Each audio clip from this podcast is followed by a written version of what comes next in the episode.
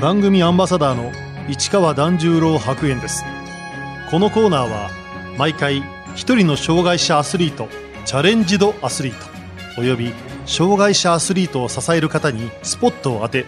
スポーツに対する取り組み苦労喜びなどを伺います。パラ卓球車椅子クラス七野和樹です。七野和樹選手1998年東京都出身の24歳。二分脊椎により生まれつき両足に機能障害を抱えています。中学1年生の時に卓球を始め健常者のクラブで腕を磨きました。高校生になってからパラ卓球を始め2017年国際クラス別パラ卓球選手権で初優勝。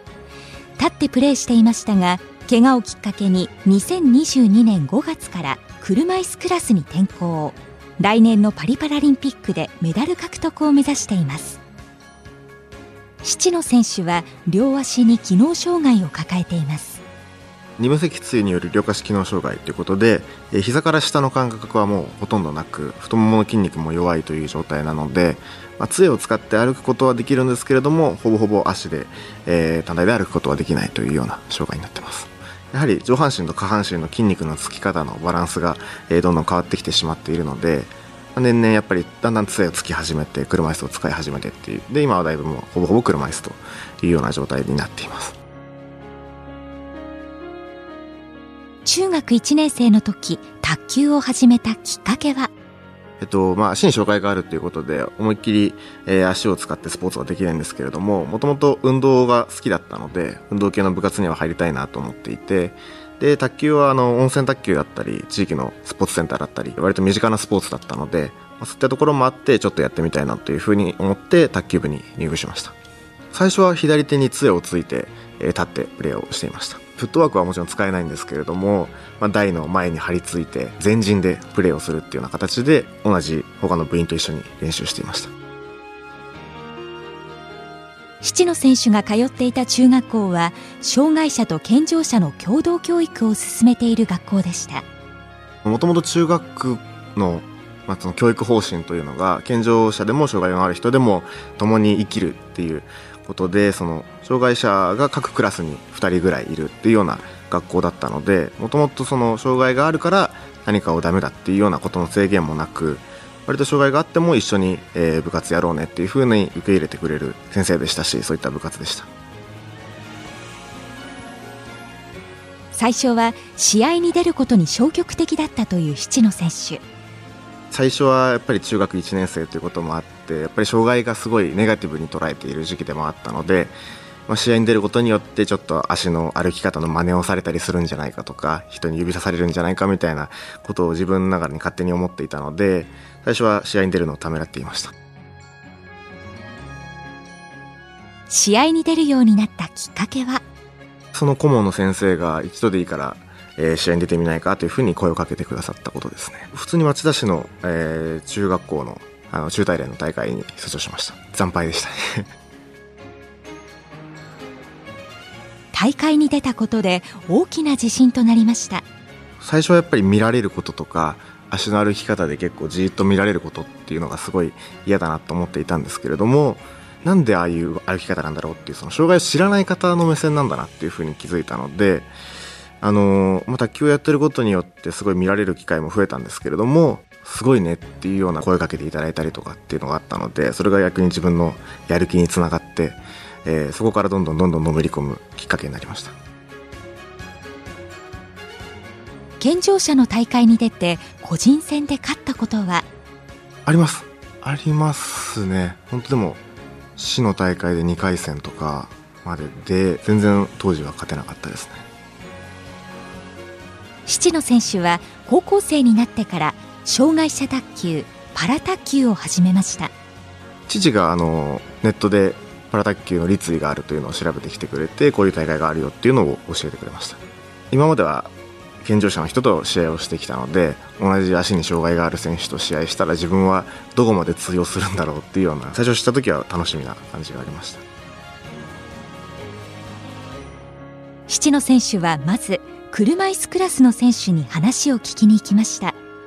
当時その東京都障害者多摩スポーツセンターっていうところで今もプレーされている吉田真一選手が練習されていたのでそこにお邪魔してお話を伺いに行きました。自分もちょっと調べる中で吉田選手のことは知っていたのであの本当に有名人に会ったような感覚でした最初は。プレー見てすごかったですねあの球の打点だったりとか球のさばき方っていうのがすごいあこういう取り方があるんだっていうふうに勉強になりました。最初は立ってプレーする立位クラスで始めた七野選手。健常の卓球とパラ卓球の違いは？一番は台に下がってプレーをしないので、えー、ピッチが速いってことが挙げられると思います一番戸惑ったことは？一番は用具ですかね。その基本的にツルツルの裏ソフトラバーっていうものを健常者の方は使っているんですけれどもパラの選手立位の選手は結構粒高ラバーを使っている選手が多かったのでで普段の練習相手にそんなにいなかったのでそこはすごい戸惑いました。その後世界を目指そうとパラ卓球に絞って練習を始めた七野選手。2014年現在の全日本選手権の前身国際クラス別パラ卓球選手権に出場。2015年16年に準優勝し国際大会派遣選手に選ばれました。全日本選手権にあたる大会だったので準勝できたことはすごい自信になりましたし決勝戦もその時フルセットだったので、まあ、もう少しで優勝できるっていうところだったのでここでもっと優勝して頑張りたいなっていうふうに思うようになりました。パラリンピックを意識し始めたのは当時はやっぱりはっきりパラリンピックを目標にとか日本代表っていうのことがイメージが湧かなかったのでで,、まあ、でもちょうどその高校生で高校3年生になるタイミングだったので、まあ、今後いろんな社会人経験というか視野を広げるために、えー、ちょっと海外の選手とも試合してみたいなということで、えー、日本代表になりたいなと思うようになりました。七野選手の国際大会デビューは？一世のデビュー戦は2016年のスペインオープンです。いや全然勝つことは、まあ、一勝はできたんですけれども全然予選敗退で勝つことはできなかったですね。予選リーグで試合した選手が片足義足で両手がなくてそのラケットハンドだけ義手ではめてるような選手だったのでこの障害を持った選手でもあんなプレーができるんだっていうことに衝撃を受けました。ちょっと本当に一から見直すじゃないですけど本当に自分のスタイルというものを見つけるためにその後練習をしていました。東京パラリンピックを意識するようになったのは？2018年に世界選手権に出場することができて推薦枠というような形だったので、まあ、ある意味すごいラッキーな出場枠だったんですけどそこでやっぱり自分のクラスの決勝戦見てる時に自分もこのような大舞台の決勝に立ってプレーしたいなということをすごい強く感じてパラリンピックを意識して練習をするようになりました。その後七野選手は世界最終予選に出場。優勝すれば出場権を手にすることができましたが決勝で敗れてしまいました。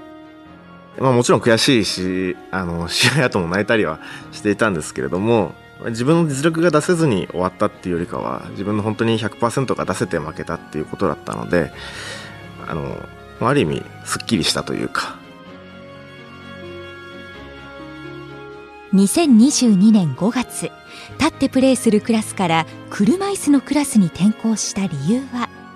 昨年2022年の4月に、えー、肉離れの怪我をしてしまいまして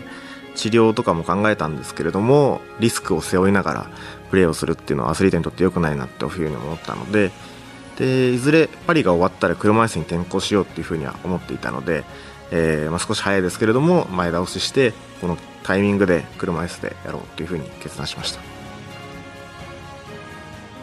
車椅子クラスに転向したことでプレースタイルに変化がありました。立位でプレーしている時は両足に障害があるので動きに制限があったんですけれども車椅子になると座っているので上半身のボディバランスで結構体を使えるようになるのでより攻撃的な卓球ができるようになったかなというふうにも思っています。クラス変更にあたっては車椅子の選手にもアドバイスを受けました最初にあのパラ卓球のことを教えていただいた吉田真一選手に、えー、教わりました。まず車椅子でやるにしては競技用の車椅子がなかったので、えーまあ、自分に合った車椅子がどういうものかっていう相談をさせてもらって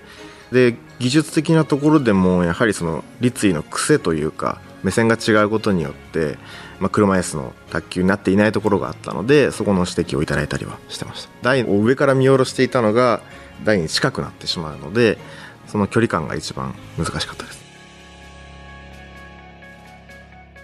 競技用としてどんな車椅子を選んだんでしょうか？あんまり派手なものが好きではないので 普段からもう一番シンプルに真っ黒を選びました。高さが高くなって台のすぐ下に足が来るようになっているんですけれども特に大きく違うことはなく軽い車椅子になってます車椅子でのデビュー戦は2022年11月の全日本パラ卓球選手権。そこで七野選手は優勝を果たします。最初から優勝を狙ってました。個人コーチとすごい戦術を練っていて、まあ、対戦する相手は大体分かっていたので、えー、そこにしっかり対策をするのと戦術を立てるのとっていうので、えー、事前の作戦勝ちというかそういったところにあるかなと思います。2021年4月から七野選手はオフィス家具などを扱う株式会社岡村に就職。アスリート雇用ですがあえて仕事もする形で勤務しています。やっぱりいつ競技が続けられなくなるかわからないっていうところもありましたし、まあ、新卒で入社をして新入社員としてやっぱり、えー、仕事を覚えたいなっていうことがすごいあったのでそういったことから両立するっていう道を選びました。仕事はあのサステナビリティ推進部 T&I 推進室というところに、えー、所属しておりまして、えー、育児給食の関連の窓口だったりとかあとは社内にいる従業員の障害者の定着支援というかそういったところを担当しています。会社からは練習時間の確保や遠征費のサポートなどを受けている七野選手。現在の練習環境は？今年の1月からあの環境を変えてあの近所の卓球場で練習しているんですけれども相手は今までと同じ練習相手を、え立てて練習をしています。東京都八王子市の松ヶ谷卓球場っていうところで練習してます。大体23時間ぐらいですね1日。会社行ってからの日もあれば、まあ、午前中だけ仕事をして午後は練習でっていうような形でやってます。パリパラリンピックに向けて課題は車椅子でやり始めて1年ちょっとぐらい経つんですけれども、まあ、先日5月にスロベニア大会という、まあ、パラリンピックに向けたワールドツアーの中では割と規模の大きい大会に出場したんですけれどもそこで本当にトップの選手を間近で見て、まあ、筋トレだったりトレーニングはすごいやっているんですけれども、まあ、ボディバランスとか体幹崩さずにしっかり球を打ち込むっていうような体の使い方がまだ、えー、自分は不安定だなって思うことがあるので、そういった体の使い方をしっかりいろんな視点で見て練習していきたいなと思ってます。七野選手は今年3月グリーンアリーナ神戸で行われた全日本オープンパラ卓球選手権大会の個人戦で優勝。しかし5月にスロベニアで行われた大会では世界ランキング1位のトルコの選手に敗れてしまいました。3月の大会では、まあ、国内選手相手だったので割と自分のプレーは貫けたかなっていうふうには思うんですけれども、まあ、5月のスロベニア大会ではやっぱトップ選手と試合をして自分の体の使い方そこで使い方があんまり良くないなっていうふうに気づいたので、まあ、今ちょうどその練習をしているところです。パリパラリンピックに向け今目標にしている大会は？10月のアジアパラ競技大会で優勝することが目標です。世界ランキングで8位以内に入れれば代表内定するので、まあ、現在3位ということでこのまま維持できれば、えー、代表枠は取れるっていうような形になるので自分のランキングを見ながら後半の大会を選んでいきたいなと思ってます。七野選手のライバルとなるのは韓国ですね一番は。今現在世界ランク2位の選手自分の1個上で、うん、なんですけどこの前のスロベニアでめちゃくちゃ強かったですし、まあ、でもこの壁をしっかり乗り越えたいなっていうふうに思っているので。七野選手には競技人生の励みになっている大好きな曲があります。嵐の揺らせ今をという曲ですね。この曲はあのオリンピックの主題テーマソングになっていた曲だと思うんですけれどもずっとやっぱりスポーツを始める上でこの上曲を聴いて生活してきていたので、えー、自分の競技の近くにはずっとあった曲なので、えー、この曲はすごい好きな曲ですね。七野選手は健常の卓球のプレーも参考にしているそうです。やっぱりすごいあの、まあ、技術的には車椅子と現状のところで違うところはあるんですけど精神的な面だったり試合の進め方だったりっていうのはすごい勉強になります。先日の世界卓球であったあの早田ひな選手の準々決勝とか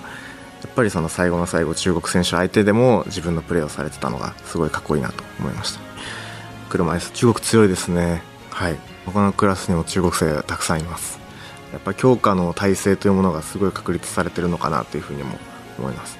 昨年度から現状のスタッフをやられてた方がパラの方にも携わってくださっているので、えー、どんどんどんどんやっぱパラの方もナショナルトレーニングセンターを使えるようになったりだとか、えー、そういったこともあるのでこれからどんどん進んでいくのかなというふうに思います。卓球を始めるきっかけを作ってくれたお父さんをはじめ家族も七野選手の競技生活を支えてくれています。すごい喜んでくれてますね。特にやっぱり立位から車椅子になった時はあの成績が残せるかっていう保証がなかった中であのずっとやってきていたので世界ランク3位になってまあパラリンピックが見えてきてる位置にあるっていうことで、えー、家族みんなすごい喜んでくれてさらに応援が強くなってきているなと思います。これから目指すアスリート層は卓球選手としては、まあ、プレー的には弱点のない選手になりたいなっていうふうに思っていて、まあ、立位の時に東京パラリンピックに出場できなかった大きな理由としてやっぱり障害による、えーまあ、どうしてもできない部分があって、まあ、敗れてしまったっていうことがあったんですけど車椅子になってその障害上の弱点っていうものがほとんどなくなったので、えーまあ、だからこそやっぱり弱点のない選手を目指して、えー、どこを狙ってもいいボールが返ってくるというような感じの選手になりたいなと思ってますし、えー、アスリートとしてはやっぱりすごい応援したいなって思ってもらえるような選手になりたいですし後輩だったり、えー、自分より年下の選手にお手本となるような存在になりたいなと思ってます。七野選手にとってパラ卓球の魅力とは？やっぱりパラ卓球の魅力はあの割りついと車椅子両方経験している中でどんな方でも楽しめるスポーツなのかなっていうふうに思います。車椅子に座っていても、えー、立って足に障害があってもプレーできますし、えー、両手に障害がある選手だったりとか海外の選手ではあの両手がなくて口に加えて、えー、プレーをしている選手だったりっていうのがいるので誰でも楽しめるスポーツなのかなっていうふうに、えー、思います。